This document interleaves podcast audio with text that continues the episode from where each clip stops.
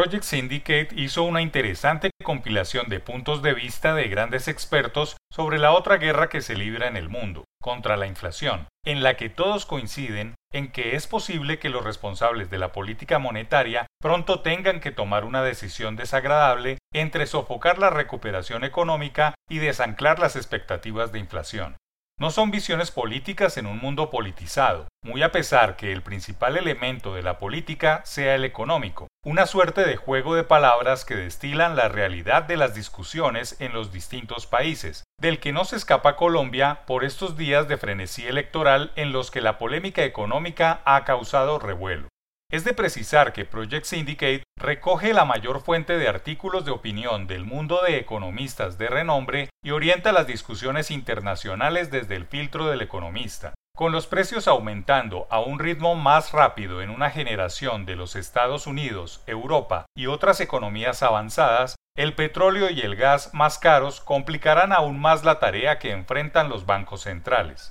quizá obligándolos a buscar nuevas recetas que los obligue a partir los problemas y no manejarlos como un todo. Willem Buiter dice que después de dos décadas de nunca subir las tasas de política en más de 25 puntos básicos a la vez, la Reserva Federal enfrenta condiciones macroeconómicas que exigen una acción más sólida. Si la Fed procede con demasiada lentitud, pondrá en peligro su propia credibilidad con la consecuencia de que los bancos centrales emergentes aplican decisiones espejo para problemas individuales. Mohamed El Irian dice que la reciente serie de errores inflacionarios de la Reserva significa que su próxima decisión política probablemente también sea subóptima. Joseph Stiglitz cree que la política monetaria no es la mejor herramienta y pide, en cambio, políticas específicas del lado de la oferta, argumentando que aumentar las tasas de interés en exceso para hacerle frente a la inflación perjudicaría más a los que se encuentran en la parte inferior de la escala de ingresos. Edward Wolf muestra cómo una mayor inflación ayuda a limitar tanto la desigualdad general de la riqueza como las brechas de riquezas raciales y étnicas.